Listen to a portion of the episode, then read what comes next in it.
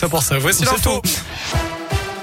Et à la une de l'actu, il n'y aura pas d'adaptation du pass sanitaire avant le 15 novembre. L'heure de lever toutes les mesures et contraintes n'est pas venue.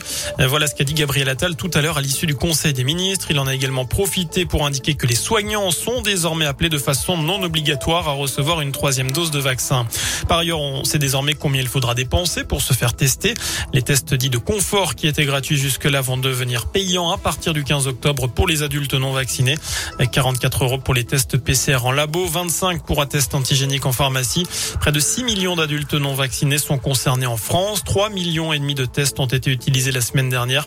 L'objectif, c'est d'encourager à la vaccination, mais aussi d'alléger la facture du dépistage. Elle devrait s'envoler à plus de 6 milliards cette année, 4 milliards de plus que l'année dernière.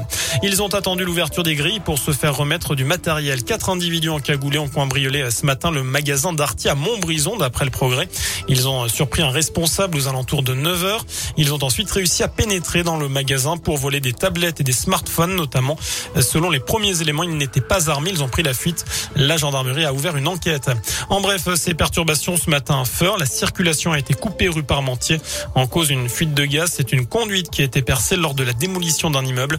Huit personnes ont dû être évacuées aux alentours.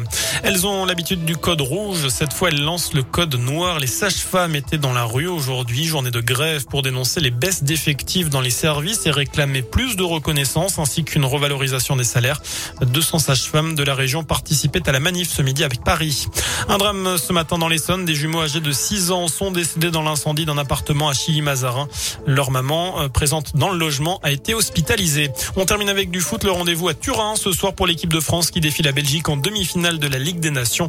Coup d'envoi de la rencontre à 20h45. Voilà pour l'essentiel de l'actualité. Passez une excellente soirée en compagnie de Vincent et de Nico. Merci beaucoup.